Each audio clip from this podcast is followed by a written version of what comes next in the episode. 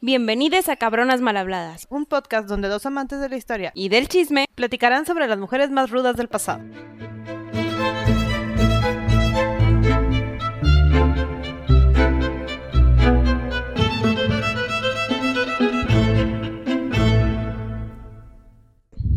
Hola Sandy. Hola Gaby, bienvenidos a este episodio bonus. Bonus.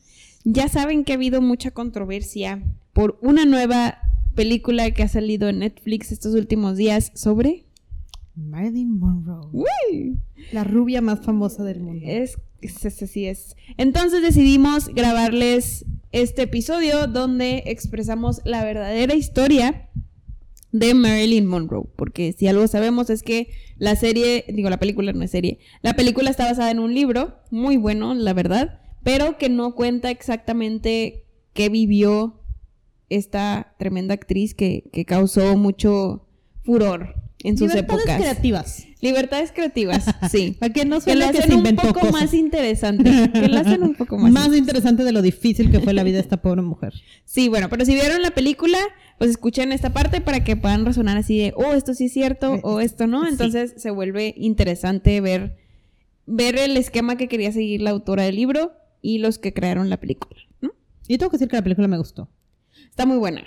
O sea, tiene este, este psycho oscuro con eh, pues ese sentimiento de todo el estrés que puede vivir una actriz que, que vivió y que no dudo que todavía vivan actrices que quieren entrar al negocio de la farándula. Sí, lo difícil que es ese medio. Me hizo sentir muy incómoda. Fue, fue muy difícil verla, pero creo que es justo lo que el director quería y el libro también. Sí. Valió la pena. Bueno, muy bien. Marilyn no nació Marilyn. No, como sabemos en la película, nació como Norma Jean Baker. Esto sí es, está bien. Eh, y como sabemos en la película, no conocemos al papá. No. Entonces nace el primero de junio de 1926 en Los Ángeles, California. Sabemos que su mamá es Gladys Baker, Eso sí sabemos. pero el papá, pues la mamá decidió nunca decirnos. Ella dijo en una entrevista que sabía que tenía un papá. Y que lo tenía una foto del papá. Ajá. Y ya. Y ya, es todo lo que sabemos. Digo, Ento- sí. Entonces aquí me gustaría hablar un poquito de la mamá y el por qué, bueno, la familia de la mamá en general. Y Mm. el por qué posiblemente Marilyn heredó varias cosas que la hicieron perder la vida como la perdió. En no general. era susceptible, o sea, no, Sí. no venía preparada para todo lo que le pasó y trauma y Sí, y aparte estrés. que no tuvo una niñez muy buena. Sí. Pero bueno, su mamá eh, decían que era una mujer bonita. Estamos hablando de Gladys Baker. Ujú. Se casó a los 15 años, porque estamos hablando que estábamos en los 1800 y cacho, entonces era normal casarte a los 15 años. Eh, bueno, no tan normal, pero era más normal que ahorita. Tuvo dos hijos antes que a Marilyn. Una se llamaba Berenice Baker, que si la googlean, pues es una escritora muy famosa que escribió un libro sobre su hermana Marilyn. Y. Robert, sí, y Robert Kem- Kermit Baker, sí, Kermit, como la rana Ah. René, eh, que murió joven, murió, según esto, como a los 15 años. Pero bueno, el no. chiste es que la mamá trabajaba en el negocio del cine cortando film, y Ay, eso era lo que se dedicaba así. Eh, y su esposo, pues no era tan bueno como pensábamos. En algún punto se divorciaron eh, y el esposo decidió a escondidas que un día le iba a raptar a los dos hijos y se los llevó sin decirle. Entonces le quitó a sus criaturas a los 15 o 16 años, bueno, un poquito más, que tendrá 17, 18. Este, y pues ella empieza, empieza a friquear. Entonces la mamá de Marilyn viene de una familia que tiene tendencia a la esquizofrenia.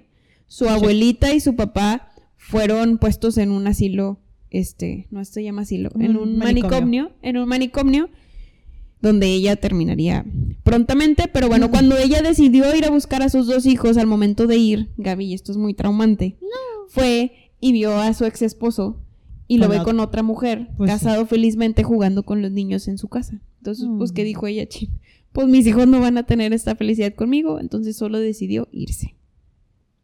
Pero sí estaba casada con Kermit. Se divorció, se divorció.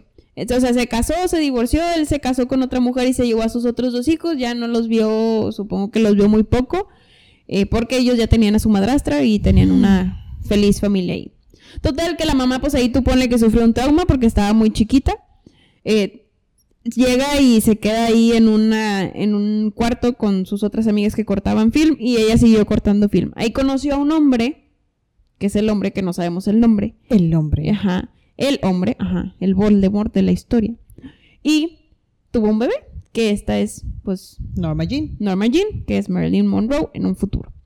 Y solo tuvo una foto. Y el güey literal la embarazó y se fue. O sea, ni siquiera... Es que no fue una relación, o sea, no, nada fue- más la usó, le dijo que la amaba y luego tuvieron, dijo que está embarazada y adiós. Sí, donde es la primera mujer a la que le hacen eso. Sí, correcto. Tristemente. Digo. Total.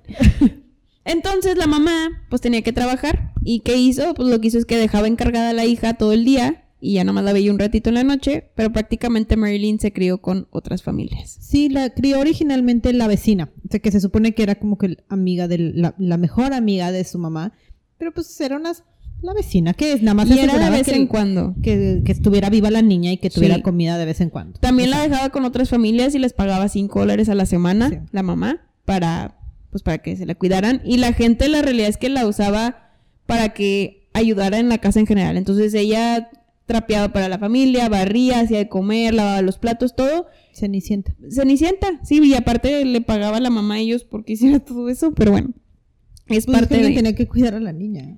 Sí. Hay una historia, de hecho, donde eh, con una de las familias que vivía había un perrito callejero. Entonces, ese perrito se había encariñado mucho con, con Norma Jean. Y la quería mucho. Entonces, un día la mamá se la llevó porque Ay, se iba a ir con la tía o algo así. Y una de las personas que la estaba cuidando en ese momento, que la cuidaba semanalmente, mató al perrito porque, porque Porque ella quería más a la quería. otra. Sí, no, no, no, porque pues como que le caía mal la niña y lo mató. Y llegó y le contó a su mamá lo que habían hecho con el perrito que, que ella adoraba y la llevó con otra familia. Dijo, te cambio de familia porque esta está muy... ¿Cuál es el problema? ¿Te Sí, de guardería? está muy No pasa nada. Total, que se va con unos ingleses.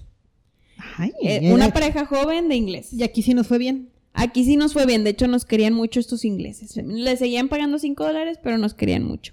Y aquí es donde la mamá empieza a agarrar un poquito más de estabilidad por unos cuantos meses, porque pues no duró meses. mucho la estabilidad. Ajá.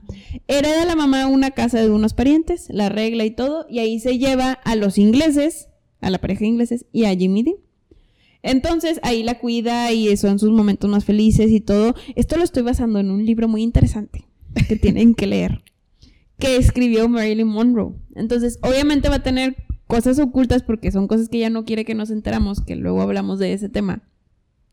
Pero vienen varios puntos así específicos, como que muy interesantes de lo que vivió y cómo lo vivió y su experiencia y todo. Entonces está muy bueno, se lo recomiendo que lo vean. Voy a decidir creerle. Sí, créanle. Total, que se va a esta casa y todo, y describe a la casa como la casa donde tenía mi piano blanco. ¿No? Ah, Por eso voy a decidir creerle. Sí, era su piano, su piano grande. Entonces, su mamá le había comprado un piano grande que iba a arreglar para que lo pudieran tocar juntos. Pero justo antes de que pudiera suceder eso, es cuando la mamá le da el, el breakdown. Eh, Sí, su mamá tiene episodios oscuros. sí, yo como- creo que bipolarismo pudiera ser tipo Pues parecido. en ese momento lo creo que lo, lo definían como esquizofrenia paranoide, o sea, como Sí. que tenía estos arranques, ya no es un término que usemos ahorita, pero muy como bipolar, o sea, muy drástico, o sea, de repente muy muy alto y de repente muy muy bajo, entonces y también tendía a ser muy violenta. Entonces sí trataba de atacar a Norma Jean ocasionalmente pues es una niña, ¿no? O sea, aquí tenemos 7, 8 años, tampoco estamos grandes. Exacto, o sea, somos criaturitas que buscábamos ayuda pues de entre el mundo de familias que alguno nos estaba cuidando, Cuidando. ¿no? Este, Y la realidad es que la mayoría nos cuidaba porque le pagaban. Sí, no, o sea, no es porque, No es porque buena quisieran, onda, la, la disque mejor amiga de la mamá, o sea, pues nada más estaba ahí para asegurar que la niña no brincara de la ventana, ¿verdad? O sea, no, no era necesariamente alguien que la cuidara. Sí. Pero había- la tía Grace como quiera era muy buena. Pues en teoría, o sea, porque también escuchaba en una entrevista que ella decía, de repente la vio y le dio como sensaciones de a cualquier mamá o a mujer adulta le decía es una mamá y a cualquier hombre adulto decía que era un papá. Entonces le dijo mamá a la tía Grace en algún momento le dije no. No le parecía a la yo tía no Grace. soy tu mamá, tú no tienes mamá, yo dime tía. O sea, y él es tu tío y ya. Ya. O sea, entonces sí tiene pues el trauma de... Sí, te queda el traumita de tengo mamá, no tengo mamá. De acuerdo. O sea, ¿qué familia tengo? A la mamá se la terminaron llevando al Norwalk Mental Hospital, que ahí mismo habían internado a su abuelo y a su bisabuela. A toda la familia. O sea, toda la familia estaba ahí. Y se la terminaron llevando a un orfanato. Total, sabemos que la tía no era tan buena, la mejor amiga de la mamá se llamaba Grace. Pero ella la describe como que lo mejor es su vida, que pues, era la única que le demostró una pizca o mísera granito de cariño. Pues es que el, lo- el más mínimo pedacito de cariño que te ofrecieran era cariño, porque también dijo muchas veces que a ella de niña nunca le dijeron que era bonita, ni, ni, ni le dijeron te quiero. A duras penas las abrazaba, la abrazaban a la O, o sea, no había ni muchas expresiones de cariño, entonces dice, pues, ¿cómo quieren que yo sepa qué es cariño? Sí, en general. Total, que la tía Grace la cuidaba ella y cuidaba a su mamá. Entonces, cuando la llevan al manicomio, se queda con la niña porque la mamá la había puesto como tutora Sí. legal. Pero la verdad es que ella no tenía dinero porque No, pues, también ¿cómo? trabajaba cortando film y pues, no ganaban mucho y aparte la tía Grace era muy filántropa y le gustaba cuidar a gente y pues, pues menos dinero, ¿verdad? Todavía. Lo que sí es que la tía Grace era muy religiosa. Entonces, aquí es donde hay veces o hay algunos comentarios que hace esta Jimmy, Jimmy Dean o Marilyn. Don- digo, Norma Jean, Jimmy Dean, porque le estoy diciendo Jimmy Dean. No, le cambiaste el nombre, pero... Norma Jean o Marilyn, este, donde dices que Dios y la fuerza mayor y todo Ajá. eso, y todo eso es gracias Pues a la porque tía la tía. Grace. Ajá. Este, entonces, pues el tener a la tía Grace nos hacía sentir menos tristes y aparte ayudó a que no nos enviaran a un orfanato donde lejos de lejos de ahí de Los Ángeles, o sea, que no nos movieran y nos empezaran a rotar con las familias que el gobierno quisiera rotarnos. Entonces, Al menos no tan chiquita. Sí, tenía un tutor legal donde la tía Grace se hacía cargo de llevarla a tipo foster homes, que no sé cómo se dicen en español, Es- pero Es, este sistema que tiene esto, yo tampoco sé el nombre, pero es ese sistema que son familias que acogen niños y el gobierno de Estados Unidos les paga por esas criaturas, ¿no? Ajá. Puede haber familias muy buenas que- pero muy malas. y hay unas muy malas. A Norma Jean le tocaron algunas decentes, algunas no tan malas. Algunas historias dicen que seguramente en su versión del libro va a decir que nunca pasó, que sí tuvo varios, Fíjate que sí dice, ah, como que ataques. hubo, hubo una familia, vaya, no dice ataque per se, porque en todo el libro no sale en ningún punto donde la hayan violado per se, fuerte, o sea, fuertemente me refiero a que hubo algún tipo de penetración, solo hubo, mol- ah, o sea, sí, te, ¿cómo se llama? La Molesto, tocaron. ajá, ajá, toqueteo. Con una de las familias, de hecho, estaba chiquita, tenía que 9, 10 años, va y había un señor, típico señor creepy, que no. te habla a su cuarto y te lleva Mm. y luego la empezó a molestar y estaba toda incómoda y luego ya que terminó de tocarla el señor le dijo muy bien ten cinco centavos y vete total que Norma Jean se sintió muy mal y fue corriendo con su tía Grace porque dice es que tía mira lo que me hizo esto no es de Dios o sea no va Ajá, Dios, por- ajá. ¿por qué? entonces literal la tía le dice cállate no estás no hablando más del señor ese Mm. pedófilo. De que, pero es que tía, esto lo tengo que decir. No, cállate. Ay, Y eso lo describe en el libro tan fuerte. Porque dice, o sea, yo estaba en la iglesia con mi tía Grace y ahí estaba el mendigo pedófilo rezando. Y hubo un punto donde le dijeron a todos que fueran a decir sus pecados. Obvio no va a decir, acabo de violar a esa niña. Gaby, Norma, Jean, Norma Jean fue la que fue a confesarse de que no, es que me pasó esto, quién sabe que nadie la escuchó porque todo el mundo obviamente estaba diciendo sus pecados Obviamente. ahí a voz, a voz alta.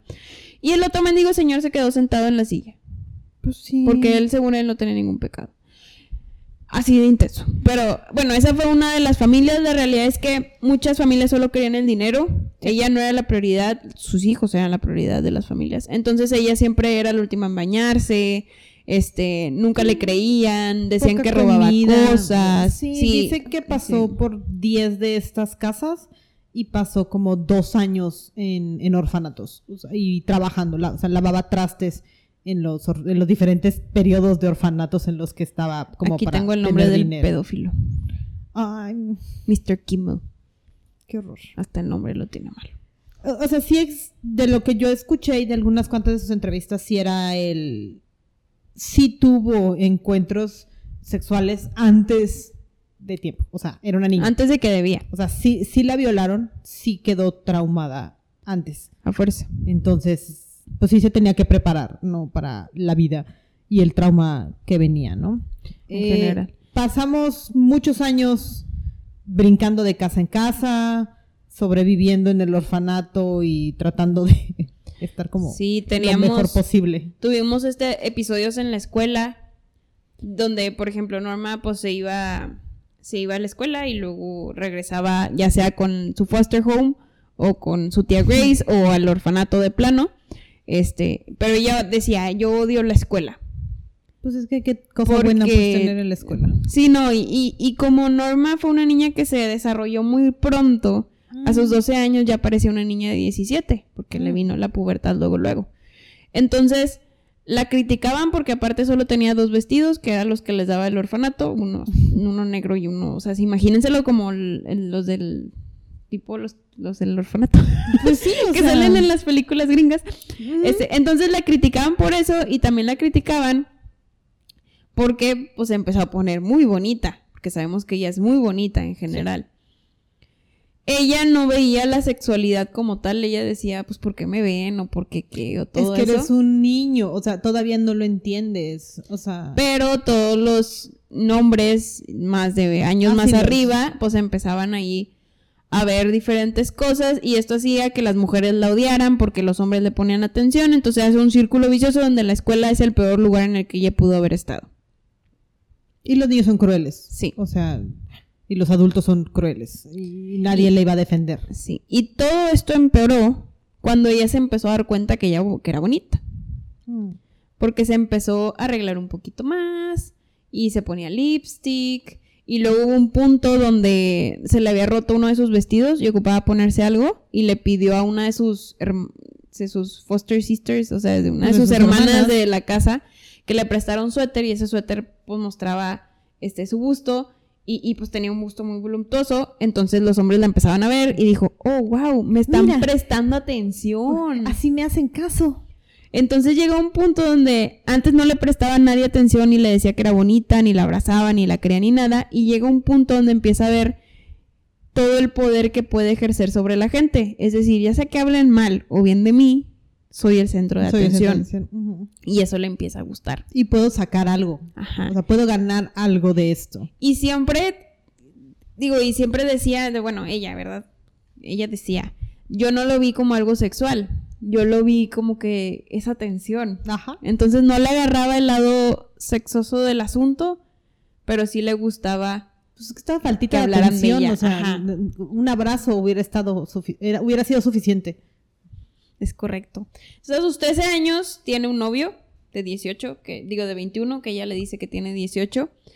Y, y hay una escena en la playa donde es donde más se da cuenta que la ve la gente porque se pone un traje de baño y es de que, No, uh, pues, todo la mundo, diferencia. ajá. Y, y dice que tenía fantasías donde decía que le gustaría estar desnuda enfrente de todos Oh, wow. para que la vieran. Es que para ella seguía siendo una niña. O sea, en su cabeza para ella no, no. Ajá. Pero nunca le veía el lado sexual. Y yo, ¿cómo? ¿Cómo puedes estar ahí parada desnuda pero no le ves el lado sexual? Porque ella nada más quería que la vieran. Porque en su cabeza seguía siendo una niña. O sea, Sí. no, no, no- nunca maduró. Nu- nunca tuvo ese cambio que suele pasar en la, en la pubertad. Entonces, y también, pues, si la exhibían en, en otros lugares, pues, eh, era Ajá. normal. Total que se hizo tan intenso el bullying en la escuela y todo ese show que ya llegó un punto donde dijo, ya, está bien. No la chingada, no tiene que ir a la aquí, escuela. ajá. Y fue con su tía, fue con su tía Grace y le dijo, tía, pues tengo este, tengo este pedo en la escuela. ¿Qué hago? Nada. Le dijo que se casara. Esa era su solución. Pues cásate, ya no hablan de ti. Y es cuando conoce No me acuerdo cómo se llama el marido. James Doherty. Doherty. La tía tuvo esta idea, porque también la tía iba a cambiar de residencia, ¿no? O sea, la tía se iba a mudar del estado y ella tenía que pasar del orfanato, de la casa y la protección de su tutora al orfanato oficialmente, al menos hasta que tuviera los 18. Entonces la solución era eso. Así de paso te dejan de bulear y te encontramos un marido. Ya había, estaba el Doherty aquí en, en las dos casas en la cuadra. Y tiene 21, tú tienes 16. Suena bien. Y le dijeron a la, a la mamá del Doherty de, oye, ¿cómo ves? Y este hombre en alguna entrevista sí dijo de, pues es que pues, para mí era una niña, pero pues ok, de todos modos, yo me voy a ir a la guerra. Entonces, Porque ya estamos hablando que estamos llegando a la Segunda Guerra Mundial para este entonces. Entonces dijo, no pasa nada, ella se va a quedar con mi mamá, ahí luego regreso y a ver qué pasa. ¿Y qué creen? Boda a los 16. Total, ella se casa el 19 de junio de 1942, justo iniciando la guerra, literal, así. y 18 días después de cumplir 16. Sí. O sea, todo esto lo planeamos cuando todavía era ilegal, porque en Los Ángeles sí era legal casarse a los Casarte con, 16. con y una se queda niña. con su suegra a esperar. Con una pobre niña. Ella lo que le criticaban mucho tanto su suegra como su esposo era que le gustaba juntarse con niños, no con adultos, porque era una Porque niña. era una niña. Pero bueno, lo importante y lo que ella y lo que dicen que, que, que ella expresaba era que Doherty la hizo que se salvara de caer en algo más feo, o sea, de irse a un orfanato más intenso y que la llevaran con... Pues es que, ¿cuáles eran las opciones? O sea, si, si le ponemos pausa aquí a la historia, ¿qué iba a hacer después de los 16? Ya no estaba yendo a la escuela. Iba a encontrar trabajo de... ¿Qué? De Por- nada. De nada. si no tiene estudios. No sabe hacer nada. la- o sea, Sabe, sabe muchas cosas de la casa. O sea, en realidad, Pero ¿cuál era ahí. el plan? ¿A qué se iba a dedicar? ¿Cómo iba? Sí, a- no tenía un plan de vida bien definido porque es lo que a veces pasaba en esas épocas. Y las damitas de la huérfano. época, eso es lo que hacen, casarse y empezar a tener hijos. Entonces, pues, Pero ella no quería tener hijos porque era una niña. ¿Estás Y de acuerdo? tampoco quería tener hijos con una niña todavía. o sea, No. Porque él sí dijo, es una niña. Sí. Entonces, me voy a la guerra. Cuando regreso de la guerra, Ya, podemos ve, ya hablamos. a tener hijos. Ajá. Total que Doherty se va a la Marina en 1944, o sea, dos añitos nomás así rápido, y se va.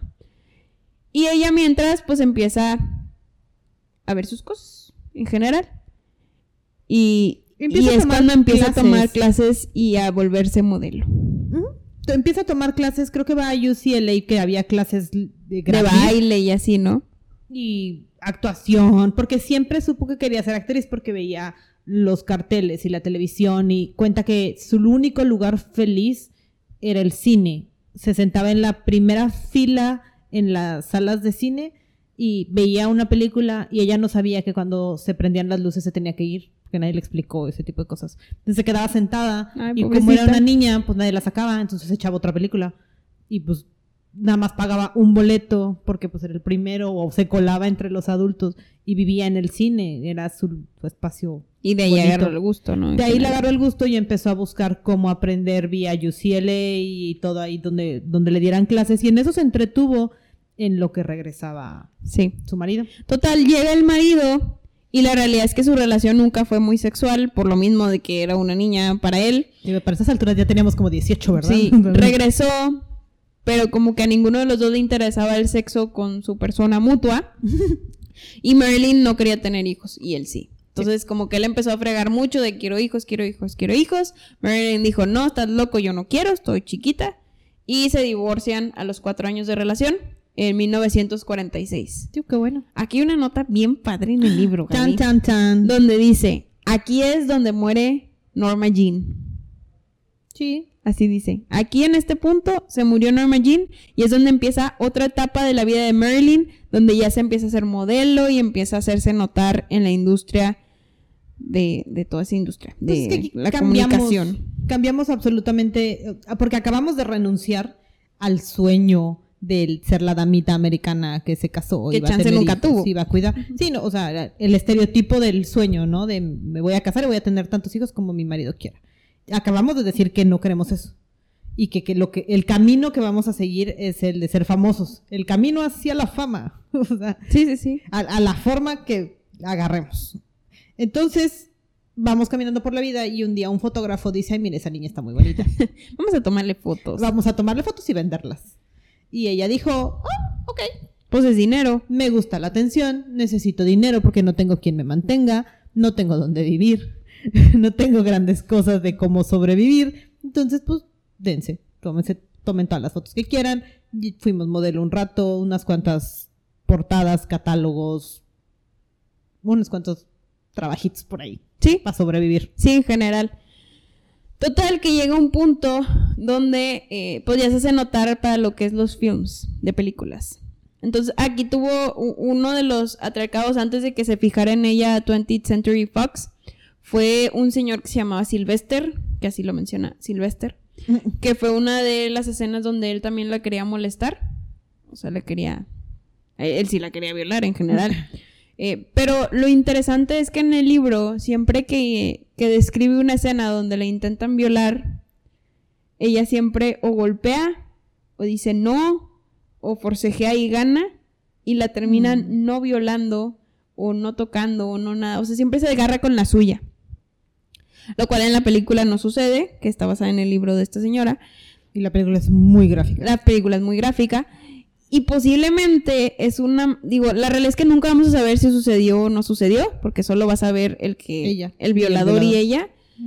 Pero, pero me, me- O sea, está muy interesante que en el libro describe la escena muy gore, o sea, muy, muy fea.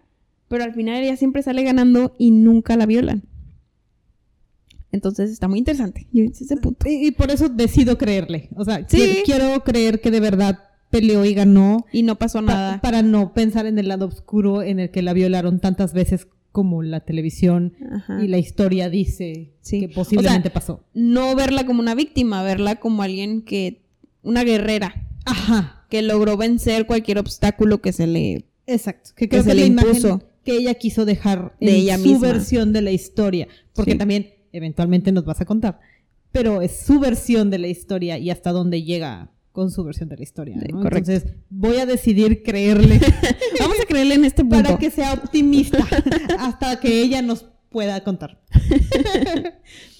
Antes también de hacer su contrato con 20th Century Fox, este, hace un contrato para tomarse fotos para un calendario.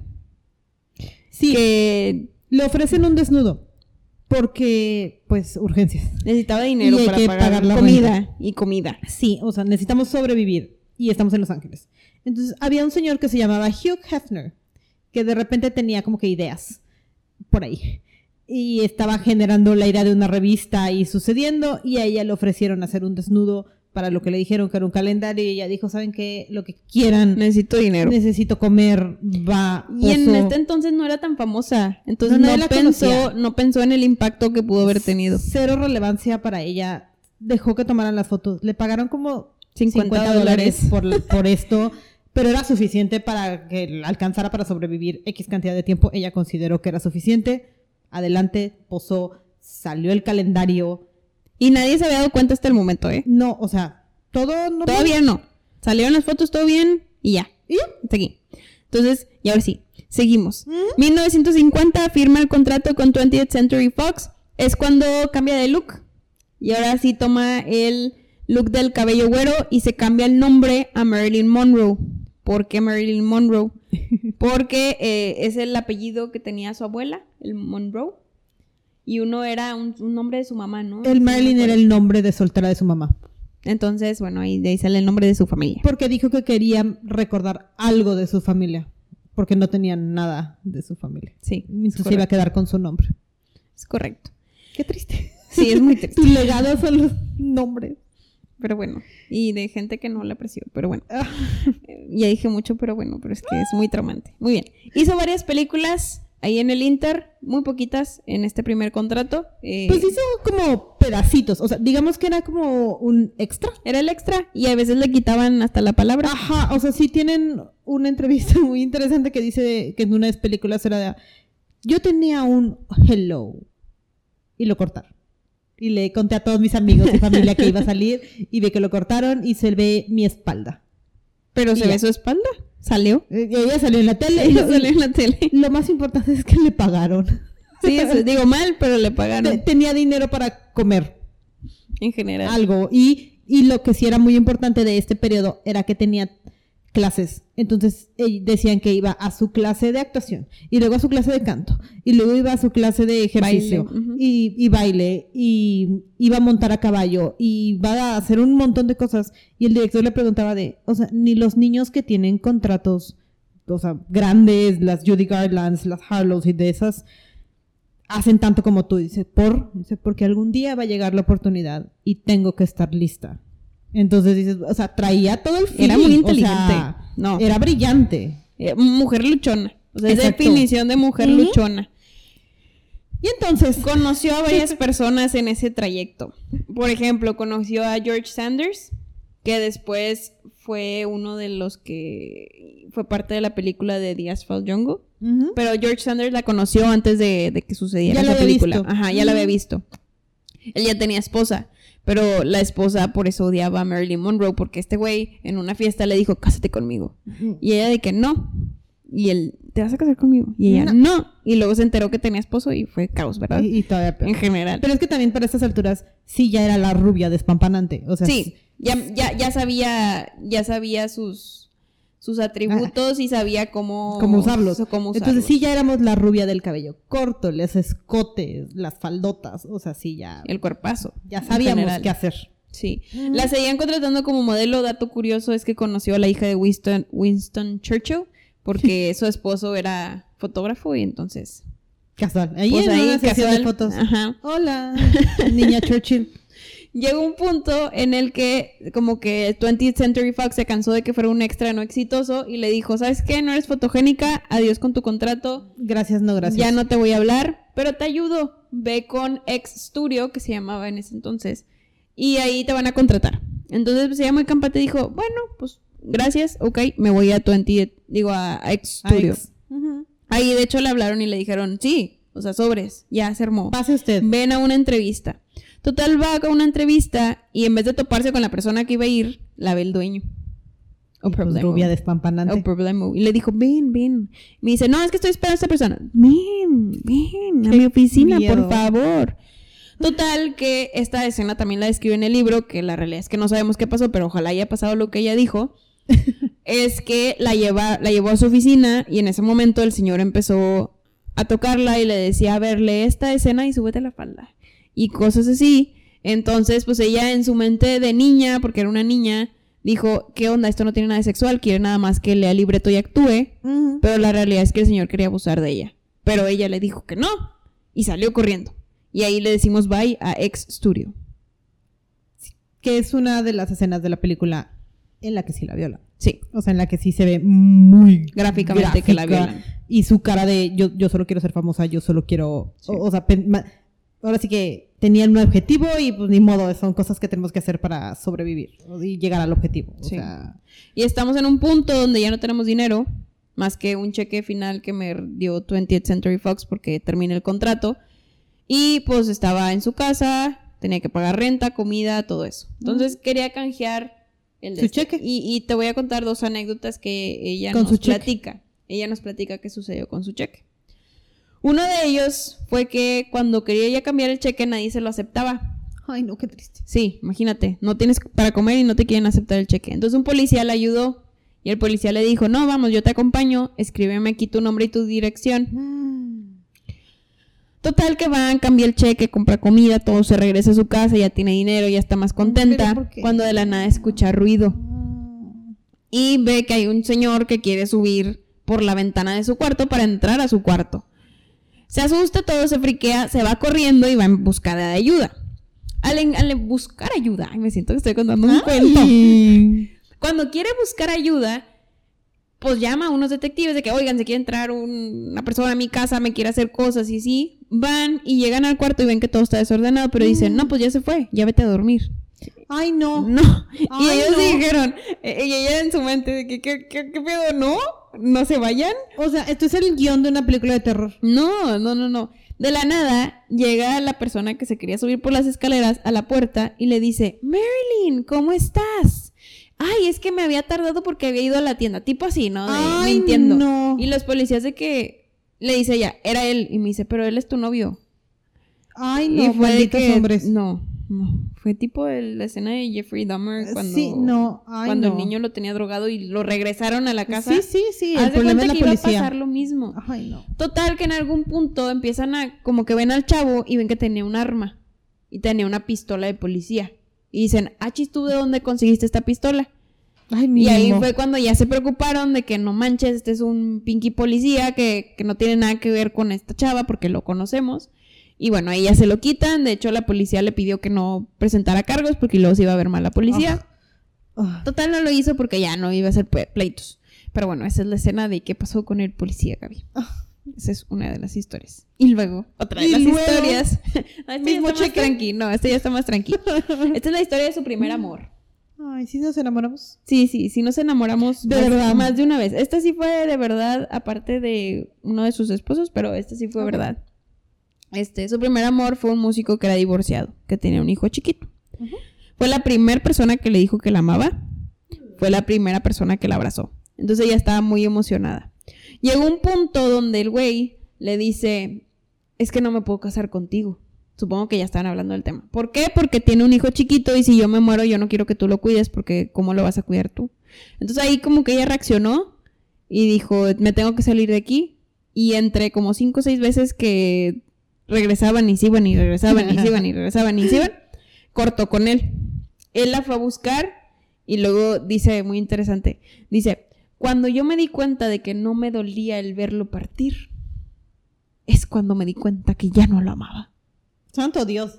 Sí, drama. era muy drama, era muy drama. O sea, sí se nota en toda esta historia, pero Ajá. bueno. Pero aquí ves un poquito de cómo era ella, ¿no? En Sí, general. Y, y de cómo ella sobrepasaba los conflictos en su vida, contados por ella, que es lo interesante. Que es lo que no sabemos si es completamente verdad, pero bueno, mínimo ahí. que tanto nos los adornó. Quiero Sí. pensar que este amor sí fue bonito y, Y, que, ahí descubrió, descubrió que le gustaba el sexo aquí, que sí lo refiere de Ay, aquí es cuando ya se da cuenta que, que es el ser mujer y todo eso. Entonces, bueno, ahí se acabó su primer amor. Y luego ya empieza a despegar la vida de actriz. Y empieza en 1950, graba The Asphalt Jungle. Sí, porque el director que ya habíamos conocido por ahí en el pasado se acordó y ella fue al, al casting y de repente fue como de que, ah, pues, jala, ok, ajá. sí, tráigansela, no pasa nada, adelante, bravo. Grabamos la película y todo parece felicidad y alegría, sale la película y ¡boom! Sí. O sea, la cosa Agarra otro explota. contrato con 20th Century Fox, la vuelven a La contratar. vuelven a contratar y ya pide un contrato un poquito más decente. Decente. O sea, ya, ya, no, ya no estamos en el, pues eres un extra más, ya. Sí, grabó otra película también, la de All About Eve. All About Eve, que sí es un poquito más interesante porque sí ya estamos hablando de una mujer un poquito más, una historia más como la de ella. Entonces pues ya empieza a agarrar un poquito más de confianza y ya como que está siendo un personaje de sí misma, que creo que es algo que en la película de Blonde, que es la- ahora sí como que el paralelo que vamos haciendo en esta historia, sí me gusta porque sí trata de hacer esto de yo soy Norma y Marilyn es el personaje. Y creo que aquí es cuando Marilyn se empieza a formar muy, muy bien. Como su personalidad ya de adulta. Exacto, la personalidad ya de Marilyn formal de así vamos a ser perfectamente de aquí en adelante, la rubia despampanante que va a ahora sí que atraer a todos en base a Pero siempre con esfuerzo. ajá, con trabajo. Porque siempre es muy trabajadora y estudia y practica y todo eso. Entonces, Y se lo criticaban mucho porque sí estaba el estereotipo de pues esta es la niña rubia. y eres bonita, tú para qué estudias, ¿verdad? Ajá, las rubias no piensan. Entonces, pues ok, va, o sea, Ahí vamos. ahí vamos. Y hasta ahorita va funcionando. La- no le gusta mucho verse en, eh, en película, pero pues nos sentimos bien. Le gustan O los aplausos. Ajá, nos- me- porque nos gusta la atención, acordémonos. Sí. Estamos faltitos de atención. Aquí conoce a Johnny Hyde. Johnny Hyde era un desarrollador de talento. Eh, Johnny era divorciado y, y se enamoró eternamente de Marilyn. De hecho, se llevaban muy bien. Ella lo Sí. describe como su mejor amigo, su acompañante y todo. Él le pidió varias veces que se casara, pero ella siempre le dijo que no y le dijo, yo siento que tú te mereces a alguien que de verdad te quiera. No nada más alguien que esté ahí contigo. casarte por casarte. Ajá. Y él ya sabía, Johnny tenía una enfermedad, entonces él ya sabía que se iba a morir. Entonces en un Oh. punto le empezó a decir a Marilyn de que cásate conmigo para que te quedes con mi dinero, porque yo quiero que tú tengas mi dinero y ya no batalles porque te quiero mucho. Total que nunca se casó con él por lo mismo, porque ella dijo, no, yo voy a defender mi concepto, que también está súper padre. ¿Cómo lo ¿Cómo? aplica? O sea, Ajá. Tan fácil que hubiera sido casarse, nada más estar ahí y obtener el dinero, pero no, ella dice, tú no te vas a casar con alguien que no te ame, porque yo te respeto tanto que no quiero que te suceda eso. Entonces, por más que le decían que se casara con él, dijo que no. Falleció Johnny, entra en una leve depresión, que aquí es cuando ya empiezan esos achaques depresivos, aparecer, ajá, y micros, pero empiezan a Mm. aparecer. Este, y se murió y todo, y dice, dice en una parte que sufrió mucho porque la familia, es decir, la, la ex esposa y los hijos que tenía Johnny, Sí. no lo dejaron Ir. ve- verlo, o sea, Ujú. estaba con la multitud. Pero bueno, Sí. eso es otro show. También conocí a John Crawford, Ay, al papá. a John, a Joan, la, la esposa, Ah, la actriz. esposa, Ajá. la de Cindy Crawford. Ajá. Entonces ella decían que le ayudaba o intentaba ayudarla con sus looks. Y le decían, no, es que tú te tienes que comprar ese tipo de vestidos. Y tú te tienes que poner esto en este tipo de eventos. Y ella estaba bien emocionada porque decía, no manches, es John Crawford y me está dando tips. Pero no sabía cómo decirle que no tenía dinero. Porque aunque fuera una actriz que ya está empezando Sí, como pero que a tenemos contrato aquí, no ganamos mucho. Entonces nada más tenía que dos vestidos. Y esta güey quería que se comprara 20. todo, todo Armani, todo, todo ese tipo de cosas. Total, no le hizo caso por, por obvias razones, que era que no tenía dinero. Y cuando iba a presentar los Oscars, porque le invitaron a dar un premio, eh, se puso un vestido, pues, X. Se le veía un poquito escote, pero no estaba nada No voluminoso. era nada despampanante, No. era- es un vestido sencillo de la época, ¿no? El clásico como Ajá, que no era- pegadito y Ajá. así. Y Joan la criticó y dijo, era un vestido muy pegado y se le veía todo muy vulgar. Y todo, pero pues era nada más por puro celo porque ella era la nueva actriz en, de- en ascendencia, joven, bonita y Sí. todo, y ella pues ya estaba grande, ¿verdad? En general. Pues no le cantó la idea, ¿verdad? Sí, claro que no. Celosa. Para estas alturas, Marilyn ya también era como que la definición de la niña de pin-up, o sea, esta versión muy americana de mujer de senos grandes, caderas grandes, Cintura micro. cinturas chiquititas, o- aunque eran grandotas, pero chiquitas, l- este, labios muy voluptuosos, o sea, muy carnosos. Nariz chiquita. este, Todo, ella era muy bella. Era la definición americana y ya tenía ese tipo de fotos. Hicieron ya eh, bien el photoshoot, la, la sesión de, eh, creo que esa sí las, es muy común, la cama roja con sábanas de satín, que eventualmente Eh, sí. termina siendo la portada de la revista que hizo Hugh Hefner, que es Playboy. Y volvemos a explotar, porque de repente todo el mundo estaba de, "Ah, está en una revista y por un lado todos muy felices porque bravo, fama, y por otro lado todos de, ok, sí, fama, pero es porque estás desnuda en una cama. La empiezan a satanizar. Exacto. En cierta manera. Y si ya nos dijeron vulgar por un vestido ligeramente pegadito, pues ahora, porque andábamos en una Va a cama, pues ya, o sea, Y- ya era la imagen vulgar. Y la, en general, o sea, sí tuvo comentarios negativos, pero ella pensaba que se iba, que su fama iba a acabarse. O sea, no. Ajá. Ella no pensaba que esto iba a hacer que explotara más su fama en general, pero bueno, sí sucedió. Entonces, explotó su fama, se hizo más importante. Esto no necesariamente le empezó a gustar tanto. Eh, deseaba que la gente no la pelara tanto en ese tipo de aspectos, pero sí que le, que le prestaran atención. Te quiero atención, pero no me veas morbosamente. Caía en episodios más de depresión también otra vez por aquí. Este, y bueno, la regañaban a cada rato porque llegaba tarde, porque estaba deprimida y nadie la ayudaba ni la llevaba con alguien que la ayudara. Pero bueno, estamos en 1940, 50, entonces La salud mental no era una la salud mental no era una no era un tema en esas épocas. También en su libro pone una parte muy padre donde dice tres teorías para llegar a la fama. Tres. Tres. ¿Qué específica? No son cuatro, son tres. ¿Y La primera, alguna? pues mira, para mí sí, sí utilizó dos, pero ella dice que no utilizó ninguna, pero ahorita Ok, te cuento punto por número qué. uno. Ajá. El uno era algo que normalmente le pasaba a los hombres, era que te volvías famoso porque tenías talento, es decir, te casteaban, quedabas porque X y luego resultase ser que en la película fuiste un gran éxito y todo el mundo te quiso y ya te hiciste famoso. Ese es O sea, uno. el uno es el deber ser. Un Talento. Se supone que era normalmente para hombres. Ah, ok. Perdón. Dos, hacer escándalo. Ok. Lo cual, según yo, esto es lo que hizo ella, pero bueno. Pro- Hacer escándalo. Ajá. Hacer escándalo de eh, meterte en chismes y todo constantemente, y eso te hace famoso con el público, y por ende la farándula te quiere en su este, en su ambiente. Ok. La tercera es que te escautearan. Que esto, según yo, también le pasó, pero bueno. Pues sí, hace como cinco años. Sí, sí. bueno, la, ter- la- la tercera era que te escautearan, que te fuera bien en una película y ya sigues para adelante. Total, ella en su libro dice, yo no fui ninguna de las tres. Ay. Yo fui porque la gente me empezó a querer. Pero regresamos a este aspecto donde ella no fue querida de joven y luego le atribuye a que su fama y sus logros fueron porque la gente la quiere. Entonces está interesante. Está interesante. Todo está en su Marilyn, ¿qué mente. pedo? Todo está en su mente, Gaby. Sí, es que, es que es este tipo de relaciones como, creo que es un término muy actual ahorita como relación parasociales de no te conozco pero te quiero y te apoyo y no sé nada de ti pero te quiero y te apoyo, pero al mismo tiempo Te odio. te odio y te, te tiro absolutamente todo. Porque y- no soy tú y quiero ser como tú. Ajá, pero ella como, como faltita de atención, entonces lo interpretó como amor y todo el mundo me ama y el mundo me necesita y, Y por eso es que llegué a la fama y soy. Y todo el mundo me conoce y todo. Ah, todo. y me tienen que seguir viendo, entonces tengo que seguir trabajando porque si no, no me van a seguir viendo y ya no me van a querer. Sí, es correcto. O sea, Pero bueno, sale en Playboy en 1953 Ay, y madre. gracias a esto consigue varias películas muy importantes en su carrera que la hicieron muy famosa.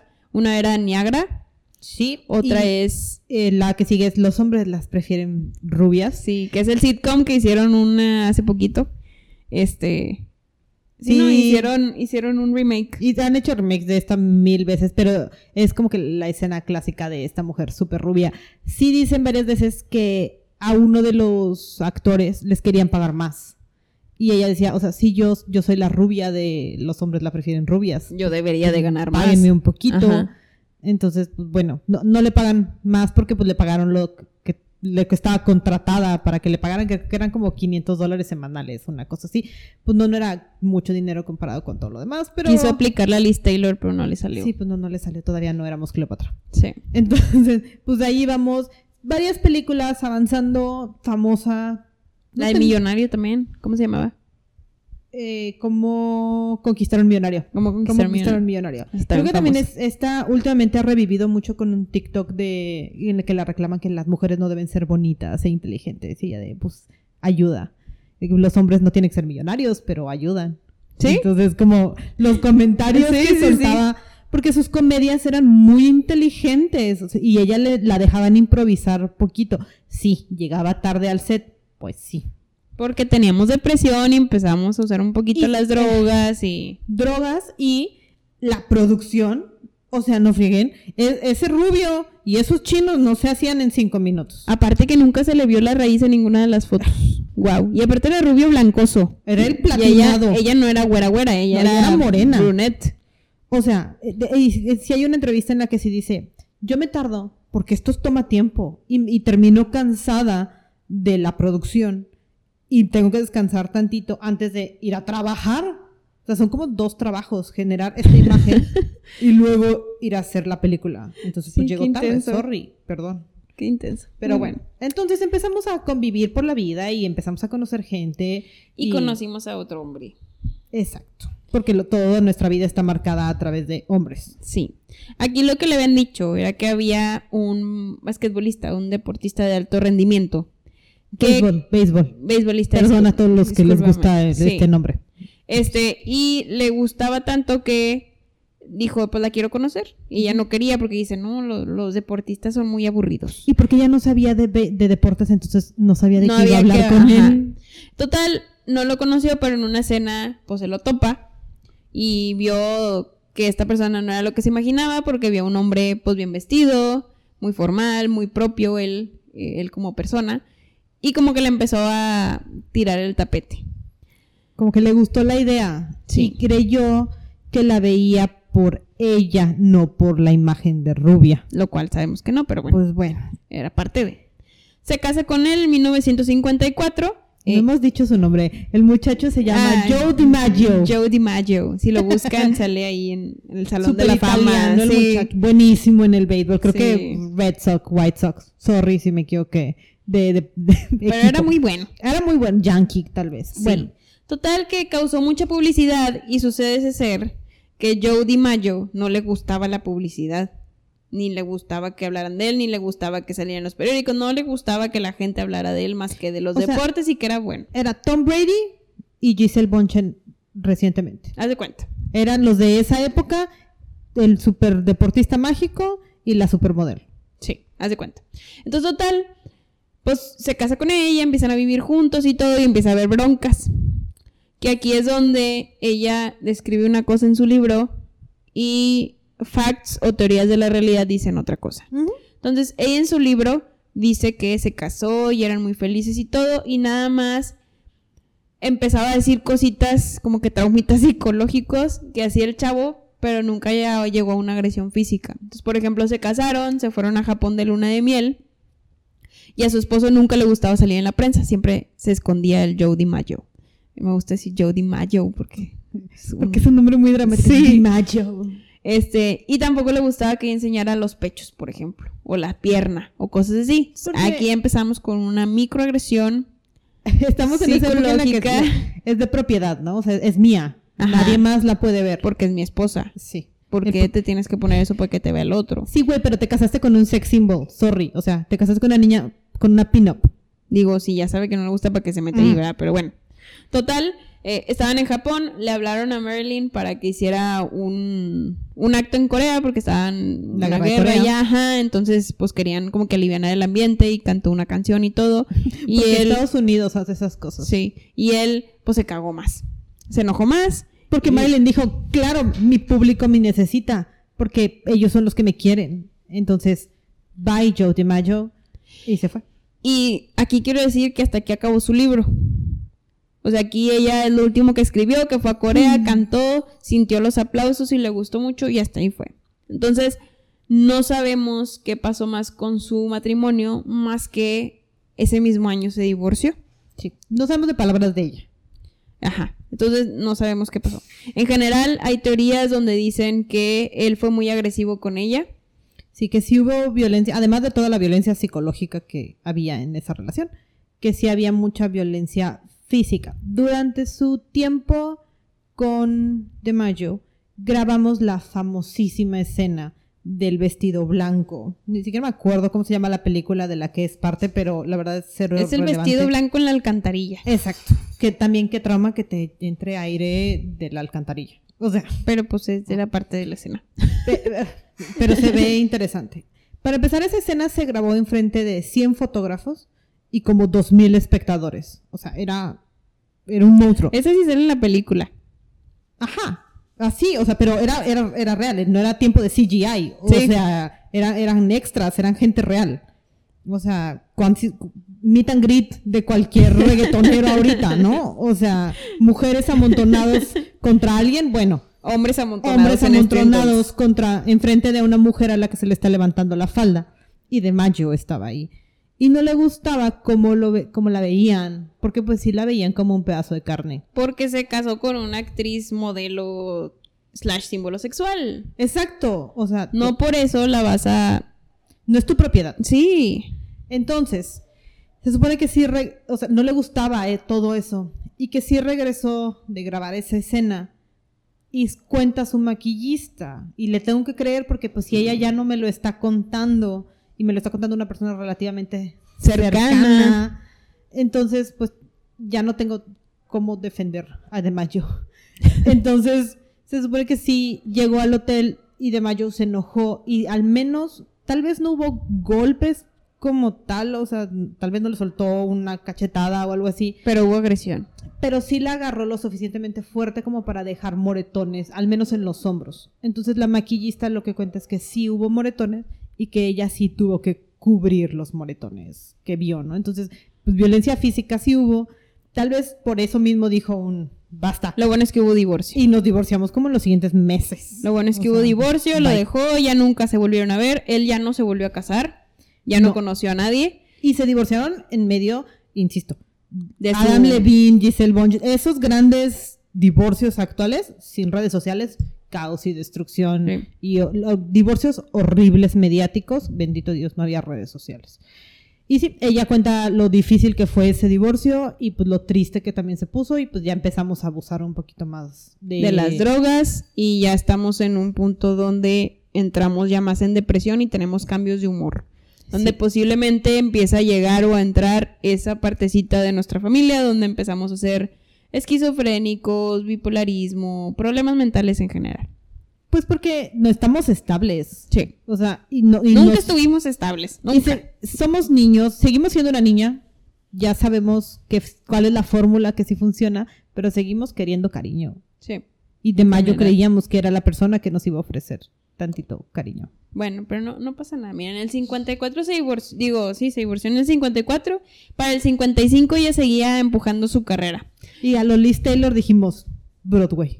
Claro, comedia, Broadway, yo me voy a ir allá.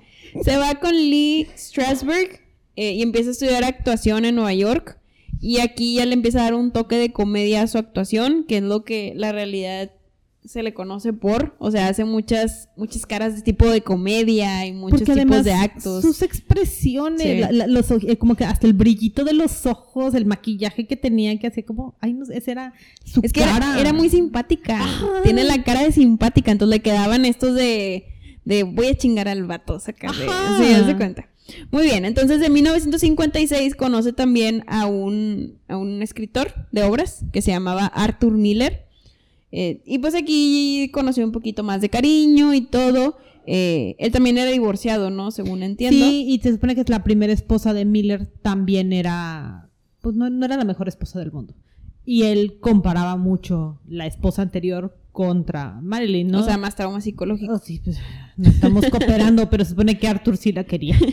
En- Entonces, eh, Pues supone- sí, sí duró con él. Eh, Con él sí, pues sí, vivimos, Unos se supone, estables. Ajá. O sea, a él ya le, le ofrecía este como cariño un poquito más paternal. Paterno, porque ya era grande él. Ajá, pero pues le dio obras de teatro y le permitía seguir trabajando. Y a él, a él le valía que eso que fuera actriz, es correcto. O sea, porque pues era parte de deja- juntos. Y no le molestaba, porque No. ya sabía que tenía que hacer ella porque ahí trabajaba, o sea, pues, es, es parte de su chamba. Y digo, vivías en el, trabajas en el medio, o sea, conoces Sí. a las actrices. Empezó a hacer comedias, dramas, entre ellas, y un punto culmine en su vida fue cuando hizo la película de The Misfits, que esta fue escrita por Arthur Por Miller, Arthur que Miller. fuera su esposo. Aquí como que llegó un punto donde ya empezaba a quedar muy mal en el set, porque llegaba muy tarde, porque siempre estaba pues dro- drogada, en abusos, lo que sea, desvelada. Eh, y fue cuando Miller dijo, pues aquí ya no puedo, ya adiós, y se divorcia. En 1961 acabó la película, pero se divorcia. Sí, le costaba mucho trabajo y el no es que ella no fuera brillante, es que el círculo de Miller era muy diferente al de ella, entonces nunca encajó con Miller. O sea, no podía ser la niña de Miller. Y él era más grande. Y o sus sea, amigos eran fotógrafos, videógrafos. Más maduros, más- ya. ajá, y como que muy intelectuales. Y pues no es que ella fuera una rubia tonta, es que pues no vivía en ese ambiente. ¿sí? No, y no, chance no le gustaba, no sabemos. no tenía por qué saber, o sea, no era su obligación No. saberlo, ¿no? En 1962 empezó a filmar otra película y aquí sí ya va de mal en peor.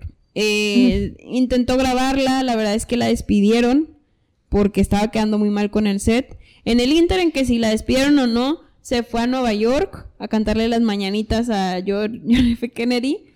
Y aquí es donde empiezan a salir más rumores gachos que posiblemente pues le afectaron todavía más. Que era, digo, y no sé si son rumores o no, porque nadie nos va a decir.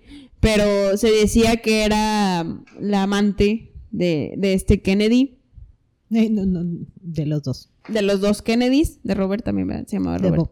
Ajá.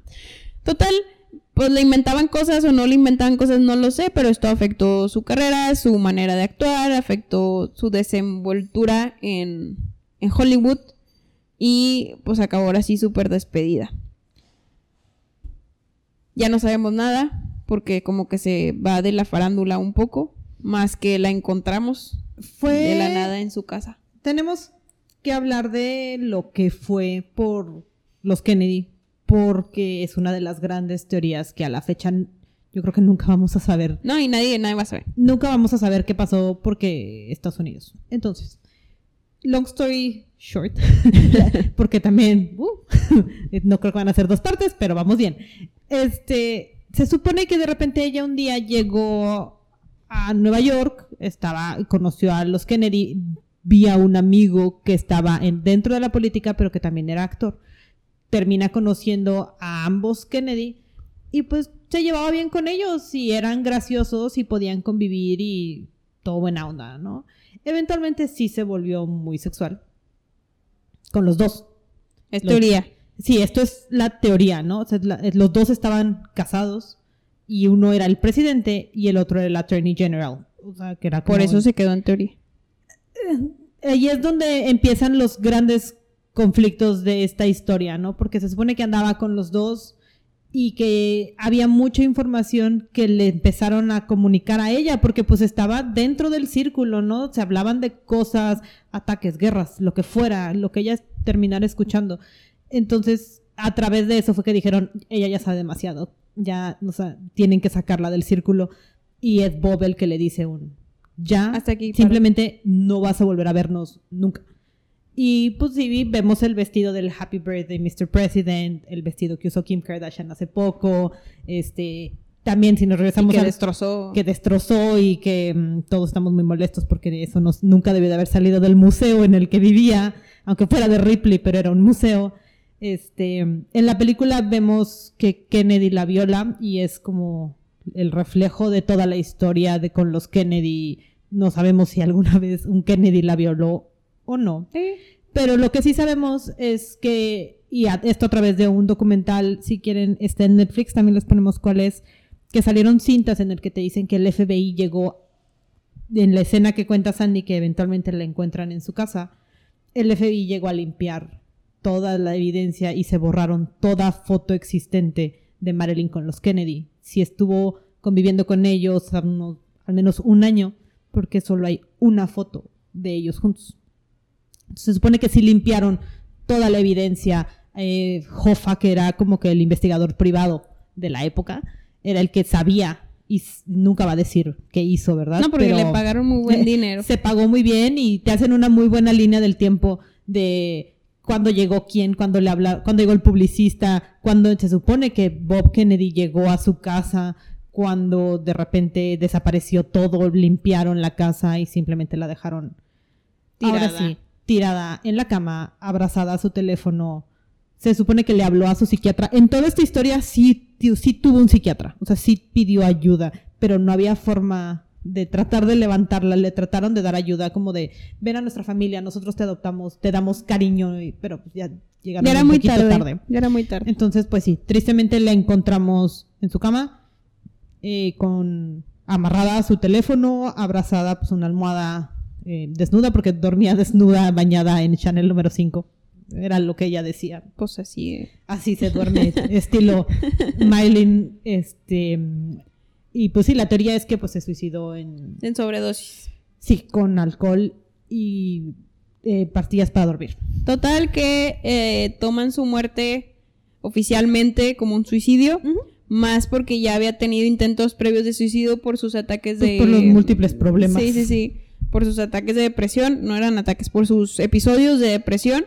Y porque aprovecharon el que ya consumía drogas como que para decirlo. Pues es que era la fachada perfecta. Si estamos diciendo que fue un suicidio y aceptamos la teoría de otras cosas, pues, pues sí, o sea, es una persona dañada, la dañaste más, le rompiste el corazón, le partiste dos sus relaciones y pues sí. Oigan, no sé si se vaya a escuchar, pero están tocando aquí el de los, el de los cuchillos. En México, para los que nos estén escuchando fuera de México, pasa un señor tocando ya sea un... ¿Cómo se llama? Un... Se me olvidó. Flauta. Una flauta, sí, pero no, aparte de una flauta, ya sea tambor o una trompeta o lo que sea, y te viene a afilar los cuchillos enfrente de tu casa. Bueno, En eso Nuevo es... León. nada en más, el sur, eh, silban. En el sur sirve, bueno, aquí, aquí es más norteño, aquí es más norteño en el norte. Perfecto, bueno, pues entonces esa es la vida de nuestra querida Marilyn, fallece a los 36 años, muy Estaba joven, bien joven. súper joven, en su pleno auge eh, y todo, pero bueno, pues fue, fue una historia llena de abusos mentales, físicos, todo en general, eh, muy, muy difícil. La verdad es que mujerona porque fue exitosa, o sea, logró lo que quería lograr y supo manejarse con inteligencia durante, entre la farándula para, pues, para llegar a donde llegó en general, ¿no? Sí, hasta donde pudo, hizo. Se movió bien. Y como lo pudo hacer, porque digo, como quiera herida salió. Fue una situación muy difícil. Eh, hace una o dos semanas de que escuchen este capítulo fue el Día Internacional de la Salud Mental. Háganle caso a su salud Sí, mental. por favor. sí, es importante. Entonces, pidan ayuda. Igual que tal vez Marilyn la pidió, tal vez no fue a tiempo. Eh, O chance no se la dieron. o- o- Por la época. la época tampoco ayudó mucho. Vean la película, escuchen, hay muchos documentales, Netflix tiene muchos. Recuerden que la película tiene muchas libertades creativas. Sí, Este- sí, el libro, la película es basada en un libro con ficción. eh, entonces, pues también, digo, está padre ver ese punto de vista, pero eh, también está padre ver los documentales que ponen explícitamente lo que sí vivió.